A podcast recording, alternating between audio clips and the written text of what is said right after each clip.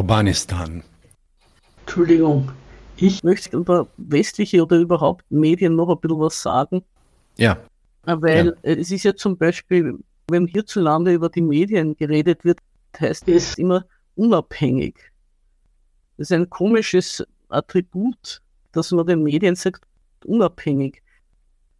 In Wirklichkeit weiß man natürlich genau, sie sind abhängig von den Medienkapitalen, die sie betreiben, aber sie werden als unabhängig bezeichnet, weil sie nicht sozusagen ein offizielles Parteiorgan sind, werden sie als unabhängig bezeichnet und das ist eine, würde ich sagen einmal, eine ziemliche Fälschung der Tatsachen. Die schreiben zwar alle das Gleiche und schreiben bei Reuters ab und haben also sozusagen eine Agenda, was sie den Leuten hineindrücken wollen, aber immer wird dazu gesagt, sie machen das unabhängig. Und da wird natürlich bei den Medien in Ungarn, die eine andere Agenda haben, da wird gesagt, die sind gesteuert. Dann kommt noch etwas dazu. Ungarn ist ja eine relative Sprachinsel. Da können wir dann vielleicht später auch noch mal was dazu sagen. Und damit ist natürlich eine größere Möglichkeit gegeben, über die Medien dieses Land zu berieseln. Ja, oder dem PT-Publikum seine Sicht der Dinge hineinzudrücken. Und das wurde dann auch noch versucht, durch eine Internetsteuer zu vervollkommnen. Die Orban-Regierung wollte eine Internetsteuer erheben, die viele Leute, die vom Zugang vom, zum Internet ausgeschlossen hätte, weil das einfach zu teuer war. Und dagegen hm. hat es solche Demonstrationen gegeben, dass das zurückgezogen werden musste. Aber das war natürlich auch deswegen, weil das Internet ja für viele Leute eine berufliche Notwendigkeit ist. Mhm. Auch fürs Studium. Heutzutage kann einfach ein Mensch nicht mehr ohne Internet existieren, auch in Ungarn nicht. Diese Internetsteuer hat außerhalb Ungarns ein gewisses Furore gemacht und auch der Umstand, dass das nicht durchgegangen ist. Also dass da so ein Widerstand war. Da hat die ungarische Gesellschaft als Ganze gesagt, das, das geht nicht. Da waren Riesendemos. Das ist auch in der ausländischen Presse ganz falsch dargestellt worden. Da hat es geheißen, die Leute haben mit Zähnen und Klauen ihre Meinungsfreiheit verteidigt. Aber in Wirklichkeit haben sie eigentlich ihre Existenzgrundlage verteidigt, weil es eben ohne Internet nicht geht. Okay. Ich komme trotzdem nochmal zurück zu dem Begriff Urbanistan. Äh, Urbanismus hatten wir auch, hatte ich auch schon erwähnt am Anfang der Sendung. Das ist so ein Begriff, der oft benutzt wird. Was ist der Inhalt von diesem Urbanistan? Also du hast ja jetzt schon in dem Werdegang ein bisschen darauf hingedeutet, ähm, woher er so kommt und was so seine, ähm, ja, seine Ideen sind. Was ist dann der Inhalt seines politischen Programms, sage ich mal? Was charakterisiert Orbans Regierung? Der Orban ist darin ja auch nicht so originell, dass man das jetzt besonders als seine Erfindung betrachten sollte. Diese ganzen Politiker in relativ gescheiterten Staaten oder in Staaten, die sich neu konstituieren müssen, aus den Trümmern einer vorigen Wirtschaftsform. Oder eines zerfallenen Staatsgebildes. Die kommen immer auf die gleichen zwei Sachen, um ihren Laden zusammenzuhalten. Das ist die Nation und die Religion. Und auf die beiden setzt er. Also er hat zum Beispiel aus den Grenzbefestigungen, also den Grenzübergängen, wo man hineinfährt nach Ungarn, und aus der Verfassung das Wort Republik streichen lassen. Also es ist nicht mehr die ungarische Republik. Früher hat es geheißen die ungarische Volksrepublik. Ne? Dann wurde es die ungarische Republik aus, also ohne Volk. Und seit 2010 oder 11 ist es nur mit Ungarn. Also wurscht, was für eine Staatsform ist, man soll die Nation als die Heimat betrachten und das nicht von, von irgendwelchen Verfahrensformen abhängig machen. Es wurde mal gescherzt, er hat einen solchen Wahlsieg eingefahren, also so überlegen, dass er sich ja auch zum König wählen lassen könnte. Und es gab auch einen Geldschein, der unter der ersten Orban-Regierung herausgegeben worden ist. Da ist der König Matthias drauf. Das ist nach einer Statue in Siebenbürgen, ja, in Klusch, in Klausenburg. Aber es schaut ihm sehr ähnlich. okay. Es handelt sich um den blauen 1000 Forint-Schein. Also ihr könnt es ja mal nachschauen. Das ist die Nation. Die zweite Sache ist die Kirche. Er ist ja bei seiner ersten Regierung nicht an ökonomischen Sachen gescheitert, sondern schon, weil er die Kirche mehr in den Vordergrund bringen wollte im Bildungswesen. Und zwar die katholische. Das ist ja auch so eine Sache. Ne? Ein zweischneidiges Schwert, sich auf diese römische Kirche zu stützen. Der Putin stützt sich relativ bequem auf die orthodoxe Kirche, weil das ist eine Staatskirche. Die untersteht dem Staat als Institution und orientiert sich auch an den politischen Vorgaben dieses Staates. Aber Ungarn hat seine eigene Staatskirche nicht und er nimmt die katholische, weil die traditionell in der österreichisch-ungarischen Monarchie hat die katholische Kirche das Bildungswesen beherrscht. Auch andere Sphären, aber das, so weit sind sie noch nicht. Und das ist ein bisschen, bis jetzt ist er nicht wirklich weit gekommen damit. Er selber ist Calvinist. Also gehört dem helvetischen Bekenntnis an. Die calvinistische Kirche ist aber, das helvetische Bekenntnis ist in Ungarn fest in den Händen der Jobbik gewesen. Weil Istvan Czurka, ein inzwischen schon verstorbener ungarischer Rechtsaußen, der vor allem in der Zeit nach dem Systemwechsel viel zu sagen gehabt hat, diesem Bekenntnis angehört hat und diese Kirche eigentlich instrumentalisiert hat in Ungarn für die Zwecke von etwas weiter rechts als dem Orban. Jobbik sind übrigens, das muss man sagen, eine Leistung von Urbanistan ziemlich bedeutungslos geworden. Die haben irgendwann einmal sehr Furore gemacht, auch in der westlichen Presse, weil sie ja mit allen, wie soll man sagen, allen möglichen Insignien des Horti Ungarn aufgetreten sind oder sogar des Faschismus, der Salasche-Bewegung. Aber inzwischen haben sie aufgegeben, gegen die EU zu sein und sind einfach ein gewöhnlicher und relativ unauffälliger Teil der ungarischen Parteienlandschaft. Denen hat Orban einfach das Wasser abgegraben durch seine Politik. Er hat sich der ungarischen Bevölkerung als der bessere Vertreter der Nation dargestellt. Also der hat die auf solche Dinge Wert legen. Mit der Kirche ist es ein Quirks, weil erstens einmal kämpft die katholische Kirche ja nicht nur in Ungarn, sondern überall mit Nachwuchsproblemen. Mhm. Sie konnten also viele Schulen, die ihnen zugeschanzt worden sind, nur so übernehmen, dass sie den Lehrerbestand mit übernommen haben. Und dann ist es aber auch wiederum nicht gegangen, dass die neuen geistlichen Leiter gesagt hätten, jetzt müsst ihr fleißig beten und in die Kirche gehen. Weil in Ungarn ist eigentlich die Kirche hat nicht so eine Stellung wie zum Beispiel in Polen. Die hat sie auch dort nie gehabt. Mhm. Das ist etwas Aufgesetztes bis heute. Wenn man versucht, die Leute zur Religiosität zu verpflichten. Und das noch in einer Zeit, wo man sich jede Menge Porno und anderen Schund vom Internet runterladen kann. Ist das einfach schwierig. Und dann hat die Kirche selber auch irgendwann einmal Vorbehalte gegen diese Indienstnahme oder Einverleibung geäußert. In der Flüchtlingsfrage zum Beispiel waren sie sehr uneinig mit dem Orban und auch später mal haben sie dann gesagt, sie sind nicht bereit, sich vor den Kram der Politik oder des Unterrichtswesens spannen zu lassen, weil sie ja zum Beispiel auch mit der Erstellung der Lehrpläne überhaupt nicht einbezogen waren oder der Schulbücher. Also es, es ist in der Schwebe, das Programm ist von der Regierung nicht aufgegeben, aber es scheitert an, wie gesagt, personellen Problemen und gesellschaftlichem Widerstand. Okay, vielleicht kommen wir mal ein bisschen nochmal zurück zu der ersten Folge, um auch ein bisschen zu erklären, auf welche gesellschaftlichen Verhältnisse dann dieses Programm Orbans da stößt. In der letzten Folge hast du ausführlich erklärt, dass Ungarn auf seinem Weg nach Westen eine Welle von Privatisierung durchging. Und auch der Sozialstaat bröckelte, wurde abgebaut. Prekarisierung der gesamten ungarischen Bevölkerung Schritt voran. Kannst du das vielleicht nochmal zusammenfassend ausführen? Weil es, glaube ich, auch wichtig ist, um zu verstehen, in welchem, in welcher Umgebung dieser Urbanismus zustande kam. Was das alles für das ungarische Sozialsystem, für die, für die Bildung, für das Gesundheitswesen, das Rentensystem bedeutete und was das dann alles mit dem Aufkommen des Urbanismus oder des Urbanistan zu tun hat.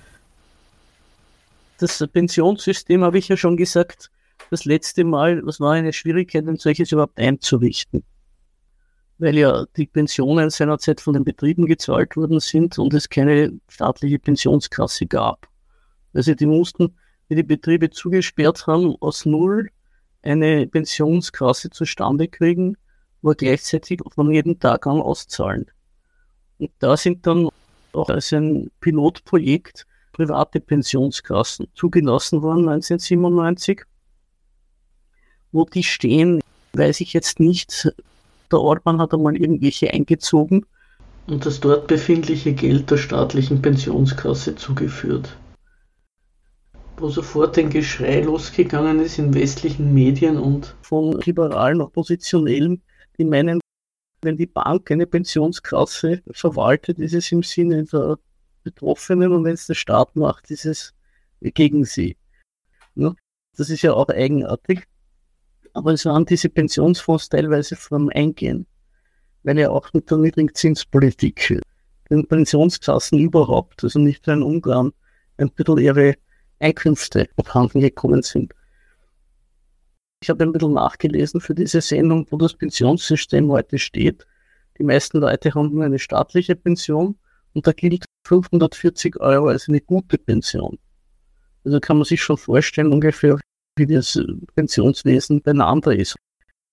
Und diese gute Pension, die kriegen die Leute eigentlich nur in Budapest und Umgebung oder vielleicht in Jör, in manchen Städten, wo auch eine gute Beschäftigungssituation ist und halbwegs Gehälter gezahlt werden. Da kriegt man dann höhere Pensionen, aber am Land sind sie also zwischen 200 und 300 herum. Also man kann sich vorstellen, wie Leute damit auskommen können. Die kommen ja nur durch das Pensionswesen, wenn sie irgendwelche Kinder haben oder Verwandte, die sie unterstützen. Allein mit dem Gemüsegarten ist das nicht zu bewältigen. Und das ist auch begreiflich, warum in Ungarn immer wieder in jedem Winter Leute erfrieren. Das ist wahrscheinlich in anderen osteuropäischen Staaten auch so. in Ungarn werden von irgendwelchen Organisationen Statistiken darüber geführt. Was ist dann deswegen, wenn viele Leute eben im Winter die Wahl haben, essen oder heizen? Also das zum Pensionswesen. Es gibt sicher noch irgendwelche privaten Pensionskassen, die man einzahlen kann. Aber das können sich ja auch nur Leute leisten, die bessere Jobs haben. Also Professoren, die haben einen eigenen privaten Pensionsfonds, der ist sehr gut dotiert. Das ist das Pensionssystem. Dann zum Beispiel zum Schulsystem. Nach der Wende sind die ganze Berufsausbildung, die Berufsschulen sind zugesperrt. Dann hat es eine Erweiterung der Schulpflicht gegeben bis zur Matura. Das war ein Schritt zur Bekämpfung der Jugendarbeitslosigkeit. Dann wurden die Schulen also zu Aufbewahrungsstätten für Kinder oder der Jugendlichen. Dann hat es natürlich eine Überausbildung gegeben oder eine Überqualifikation oder wie man das nennen will nur wird auch zu nichts qualifiziert mehr mit einer Matura heute.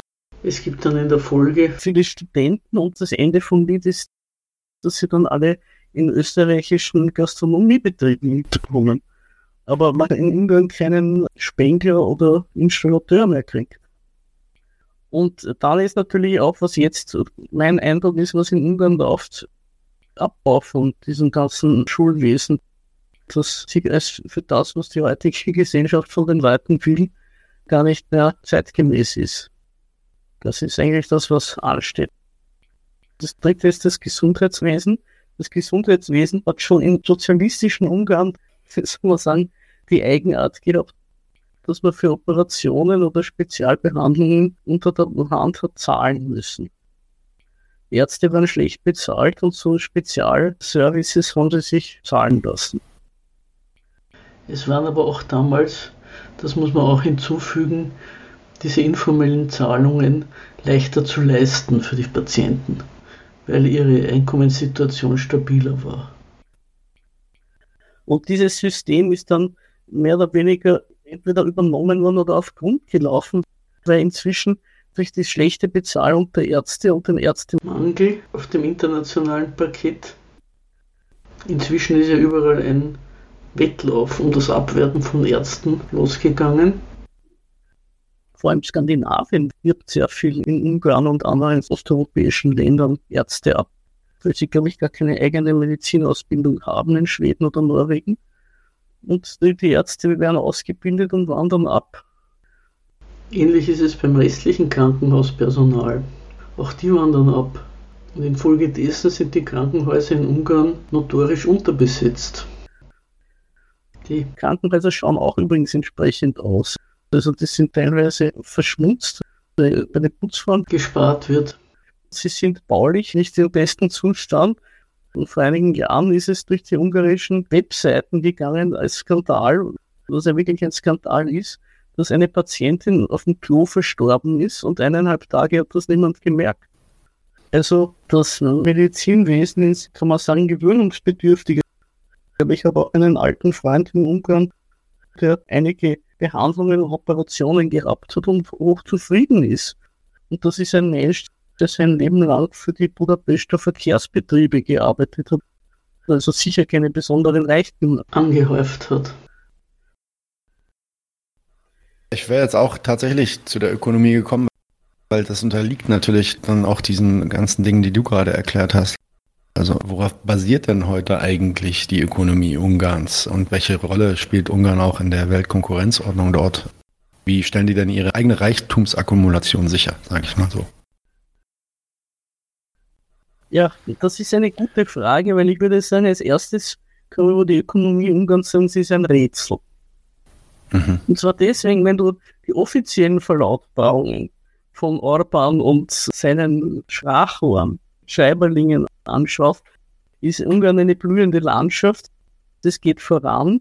Überall entstehen neue Fabriken. Milch und Honig fließen. Wenn man die doch noch existierenden oppositionellen Webseiten anschaut, dann geht die Welt unter. Alles liegt brach wird behauptet, zum Beispiel Ungarn hätte 25% Inflation. Wenn das so wäre, würden wir in Österreich das merken. Da würden ja die Leute alle einkaufen kommen. Äh, also es kann auch nicht sein. Bei diesem Gejammer oder bei dieser Anklage wird auch völlig außer Acht gelassen, dass in Ungarn einige Grundnahrungsmittel subventioniert werden, also Höchstpreise haben. Die werden von diesen oppositionellen Webseiten offenbar nicht einbezogen in die Berechnung der Inflation? Also es ist sehr schwierig, darüber was herauszubekommen. Deswegen bitte ich schon meine, die Hörer um Entschuldigung, wenn ich da jetzt nicht allzu viel erzählen kann. Ich habe mal Anfang dieses Millenniums anschauen wollen, wie die Landwirtschaft sich entwickelt. Und es war nicht möglich, weil niemand wusste, erstens, wenn das Land gehört. Und zweitens, was darauf angebaut wird. Da ist eine vollkommene Intransparenz ausgebrochen über die illegalen Käufe Anfang der 90er Jahre. Da sind vor allem österreichische Landwirte hinüber und haben dann in Wohnzimmern von irgendwelchen Bürgermeistern oder Genossenschaftsvorsitzenden Land gekauft in einer Zeit, wo es gar keine gesetzlichen Grundlagen für Landverkauf an Private gegeben hat und an Ausländer der Landverkauf dezidiert verboten war. Also haben sie Strohmänner dort eingesetzt ins Grundbuch und haben dann selber halt diese Ländereien bewirtschaftet, wo auch schon fraglich ist, wie das da in der Zeit vor dem EU-Beitritt Ungarns, der war 2004, wie die das auch herübergebracht haben über die Grenze. Da muss also alles mögliche geschmiert worden sein, ja. Der Orban bei seiner zweiten Regierung hat er gesagt, so, Schluss jetzt damit und hat diese ganzen sogenannten Taschenverträge für illegal erklärt da ist in der österreichischen Presse ein Riesengeschrei losgegangen. Unsere biederen Landwirte in Ungarn, die doch dort Entwicklungshilfe geleistet haben, mehr oder weniger, die haben vor allem Futtergetreide angebaut, muss man sagen, weil das nach der Rinderwahnsinn ein gutes Geschäft war. Also diese Leute werden jetzt da enteignet. Man muss sich vor Augen halten, um was es da eigentlich geht. Ungarn, das vor der Wende eine wirklich produktive Landwirtschaft hatte und den ganzen Ostblock belieferte, wurde nach der Wende zu einem Lebensmittelimportland gemacht. Die Einzelheiten dazu habe ich in den vorherigen Sendungen besprochen. Und dann wurde der Versuch, die ungarische Landwirtschaft wieder in die Höhe zu bringen, in den westlichen Medien als eine Ungehörigkeit besprochen, mit der die Regierung Orban gegen EU-Richtlinien, Gesetze und Gepflogenheiten verstößt. Und damit ist erst einmal der Landbesitz neu aufgemischt worden und dann sind meiner Ansicht nach aus den europäischen Agrarkapitalfirmen dort mit Pachtverträgen angesiedelt worden.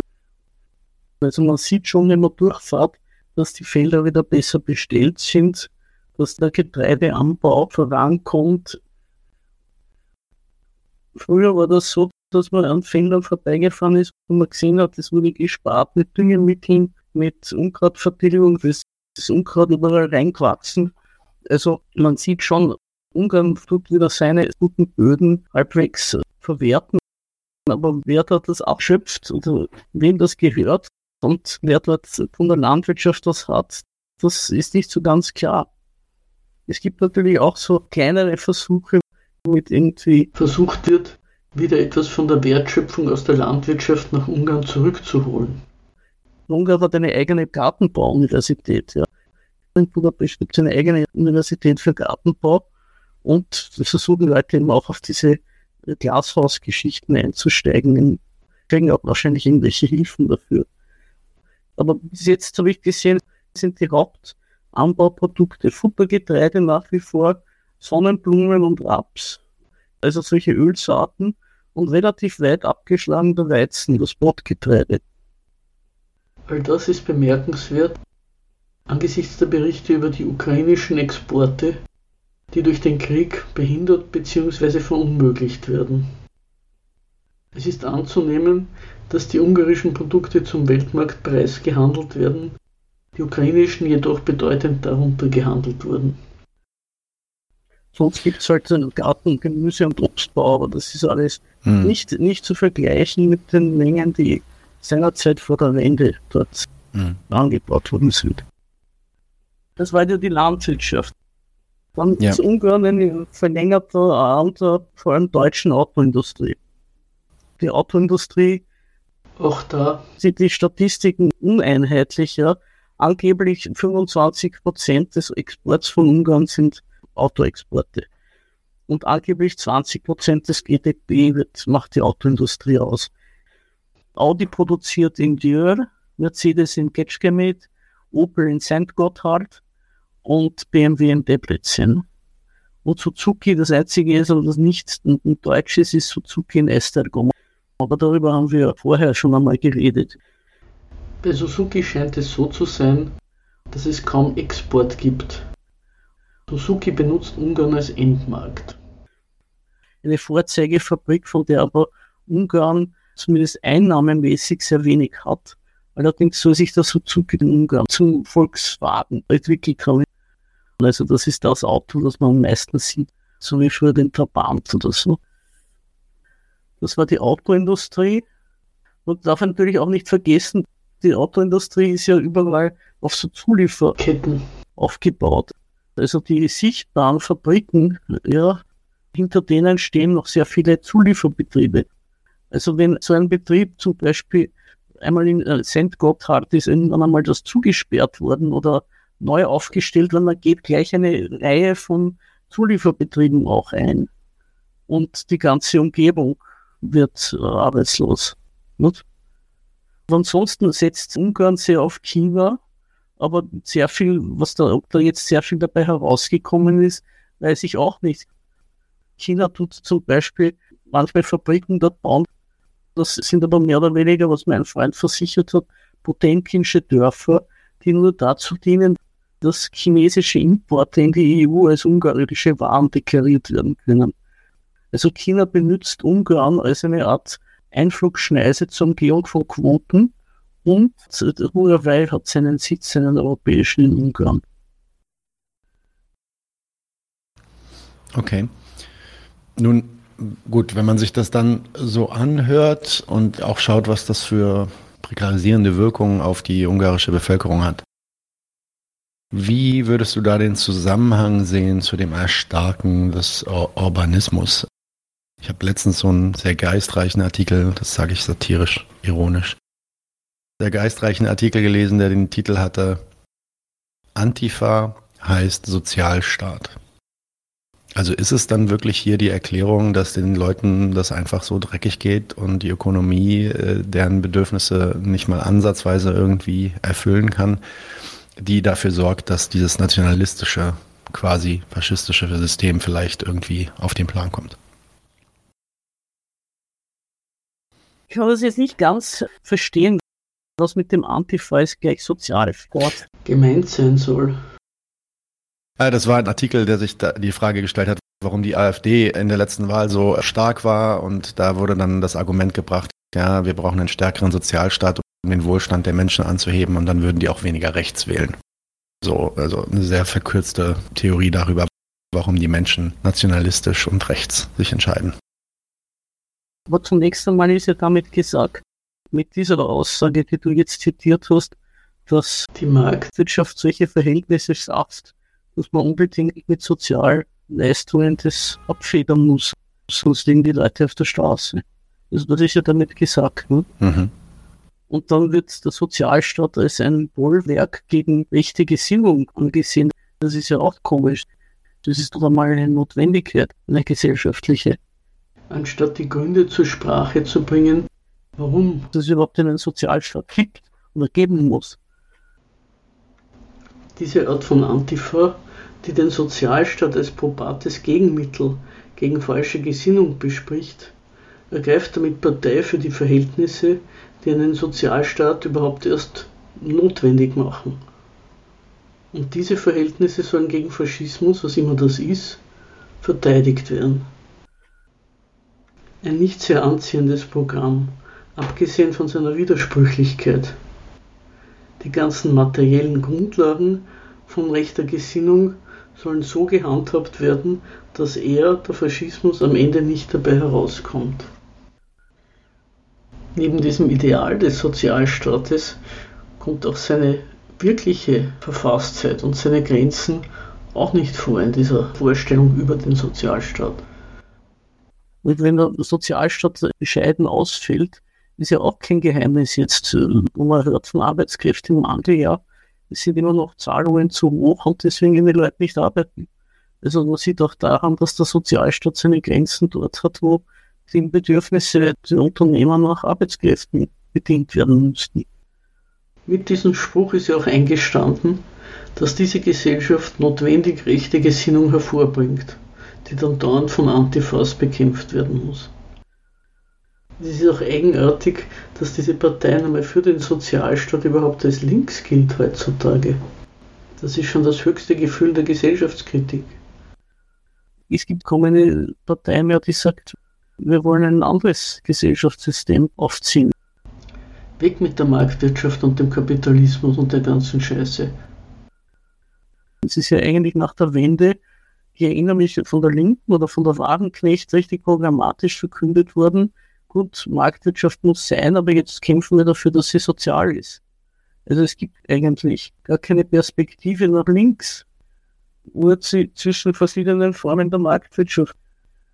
Und dann können die Rechten sich leicht als Kritiker positionieren und sagen, wenn wir drankommen, machen wir alles besser. Das kostet ja nichts, Versprechungen.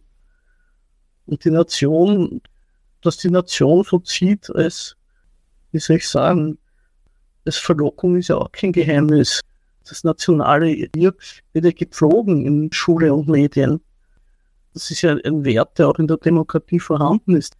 Der wird halt dann dort vorgehoben als im normalen demokratischen Diskurs.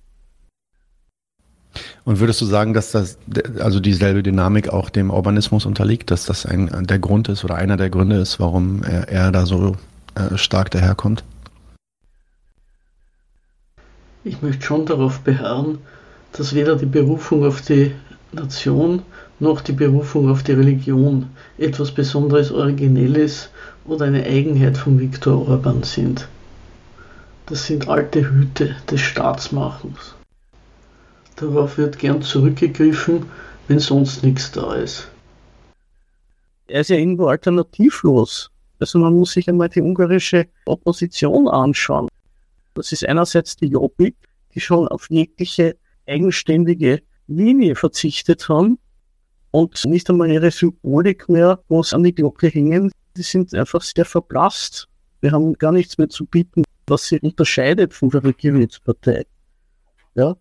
Und das Zweite sind die Liberalen, die immer gesagt haben, mehr Markt, mehr Markt, dann geht's voran. Das sagen sie immer noch. Heute sagen sie eben, Ungarn ist deswegen so erfolglos, weil die Ungarn so untüchtig sind. Und das ist natürlich nicht eine Art und Weise, wenn man sich beliebt macht bei. Ja, gut. Ich habe das jetzt schon gerade erwähnt. Ich will mal so ein bisschen auf die westlichen Reaktionen auf Orban und den Urbanismus zu sprechen kommen. Ich habe das schon gerade gesagt. Da wird ja auch relativ oft äh, vorgeworfen bzw. Äh, behauptet, dass es sich da um das Aufkommen eines neuen Faschismus handelt. Handelte damals, als der gerade an die Macht kam. Da war das natürlich ein ganz großes Thema, auch sogar hier in den Medien. Vor allem von vielen Linken wurde da gewarnt. Orban sei ein reaktionärer, antisemitischer Autokrat, der eigentlich den Faschismus will. Kannst du uns mal deine Einschätzung geben über diese Vorwürfe, was du davon hältst? Zunächst einmal muss ich sagen, dass das Vokabel faschistisch ja leider sehr leicht verwendet wird. Das ist so eine Beschimpfung, wo man jemanden ganz richtig als Bösen charakterisieren und damit auch gleich abtun kann. Ja. Ich war jetzt kürzlich das erste Mal in einem KZ in Mauthausen und habe mir das so angeschaut, was dort mit den Leuten gemacht worden ist. Ich muss sagen, dieser Faschismusvorwurf gegenüber Leuten wie Orban ist eine wahnsinnige Verharmlosung des Nationalsozialismus. Mhm.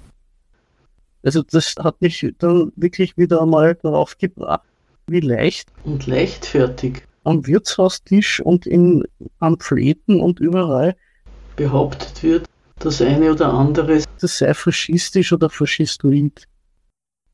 Die Leute wissen nicht, wovon sie reden. Und das reaktionär und autoritär, und das mag ja alles sein. Und, muss man sagen, das geht ja alles nur hinein, wenn diese Sachen schon von vornherein als Ungehörigkeit feststehen, etabliert sind. Diese anderen Herrschaftsformen werden lediglich als negatives Abziehbild der eigenen guten Herrschaft der Demokratie betrachtet. Es ist ja gar nicht gesagt, was ist jetzt eigentlich reaktionär? Was wird da, worauf wird da reagiert oder worin besteht die Reaktion? Also das sind alles sehr oberflächliche Charakterisierungen, mit denen eigentlich die Leute etwas über sich aussagen, als solche, die auf der richtigen Seite stehen und gute Demokraten sind. Was den Antisemitismus betrifft, ja, der Antisemitismus ist in Ungarn, wie soll ich sagen, eine gewisse Folklore von Wahlkämpfen. Interessanterweise ist es sofort nach der Wende losgegangen. Damals das angefangen. Und da hat zum Beispiel auch der Paul Lendler sich sehr geärgert. Das ist ein österreichischer, also aus Ungarn geflüchteter und in Österreich tätiger Journalist, schon ein älterer Herr. Und der hat das festgestellt, irgendwie verärgert. Kaum ist der Kommunismus weg, kommt die ganze alte Scheiße heraus. Also das ist nicht im Orban, hat nicht der Orban angefangen. Mhm. Und sogar in seiner Zeit muss ich sagen, wie er wie das Fidesz angefangen hat, Anfang der 90er Jahre waren die, die Fidesz diesbezüglich harmlos. Da waren andere Parteien, die das mehr vertreten. Mhm. Mhm. Das hat sich auch ein bisschen aufgehört, weil die Partei, die als die Partei der Juden gegolten hat, also wirklich die ungarischen Liberalen, die Freien Demokraten haben die geheißen, die sind weg vom Fenster.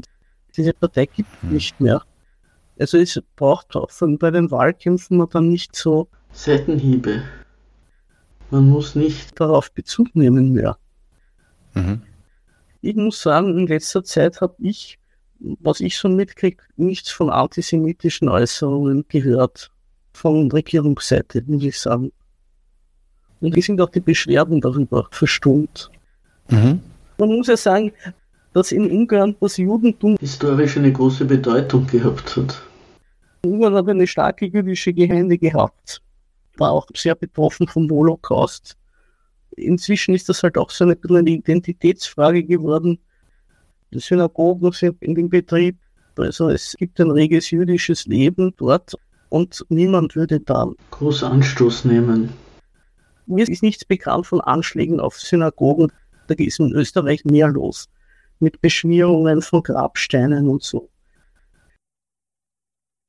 In Ungarn hat sich das eingependelt. Mhm. Mhm, mhm.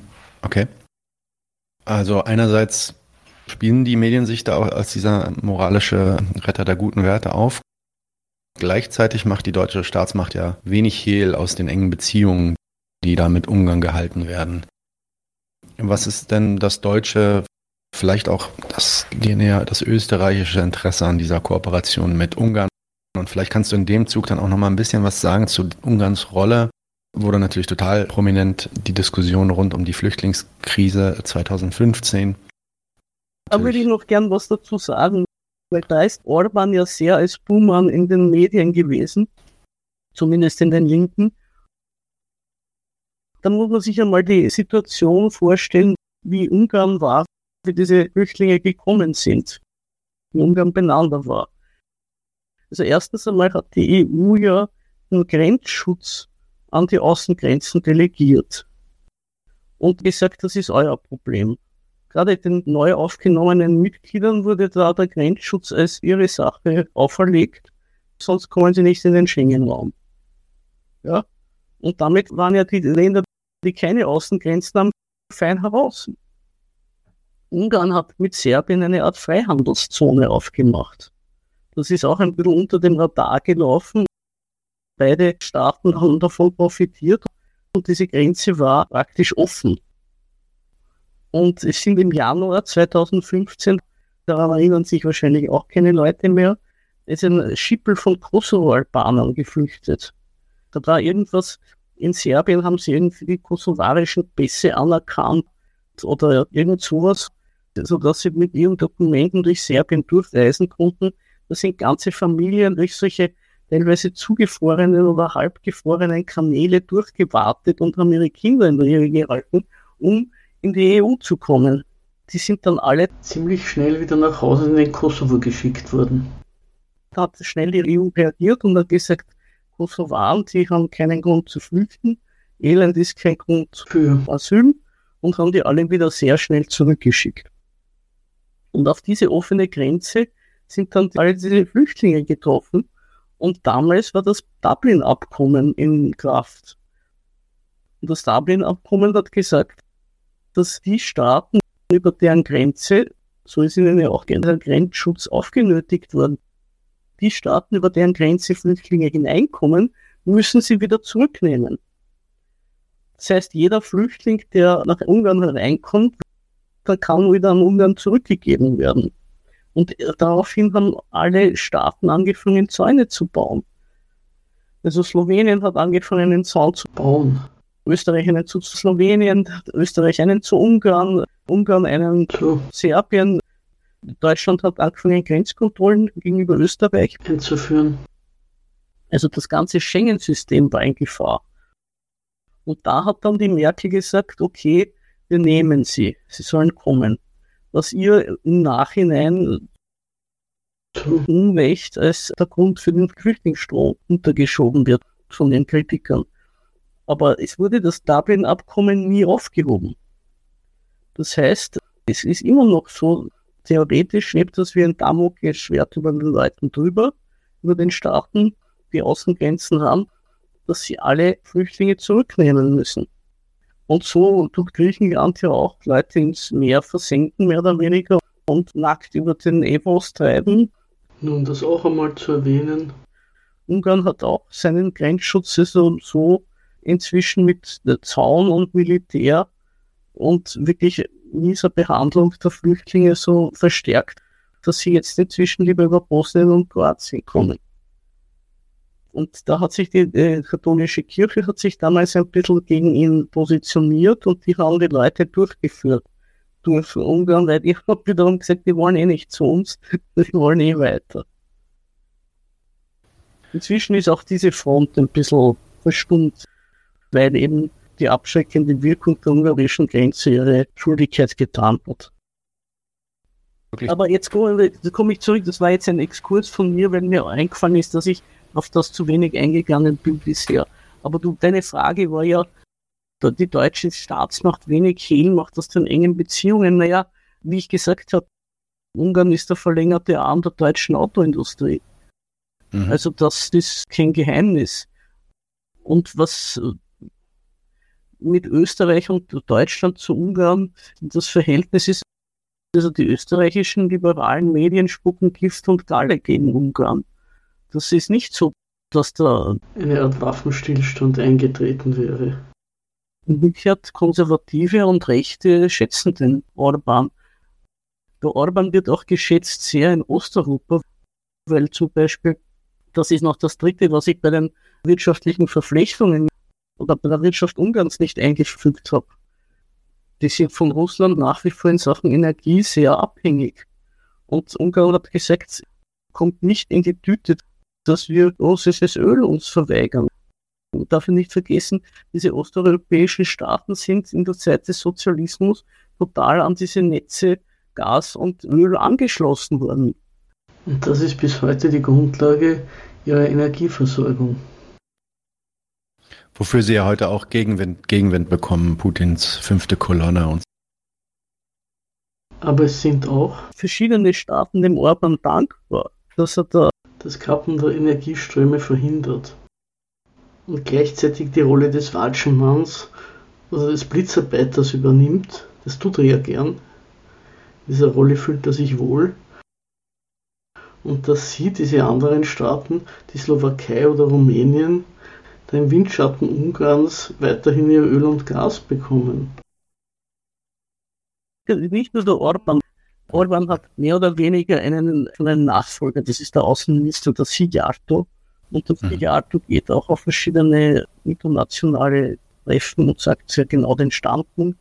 Wir können auf das russische Öl nicht verzichten und deswegen musste ja auch in Ölfragen eine Ausnahme gemacht werden für Pipeline-Öl, um die Einigkeit der EU zu wahren. Da hat Ungarn klar gesagt, da gehen wir nicht ab davon. Und das sind Staaten wie die Slowakei oder Österreich oder auch noch Slowenien und so sind ja dankbar dafür, dass der Orban sozusagen was auf sich nimmt und sie davon profitieren. Dann ist jetzt nächste zum Beispiel, sie haben ein Atomkraftwerk.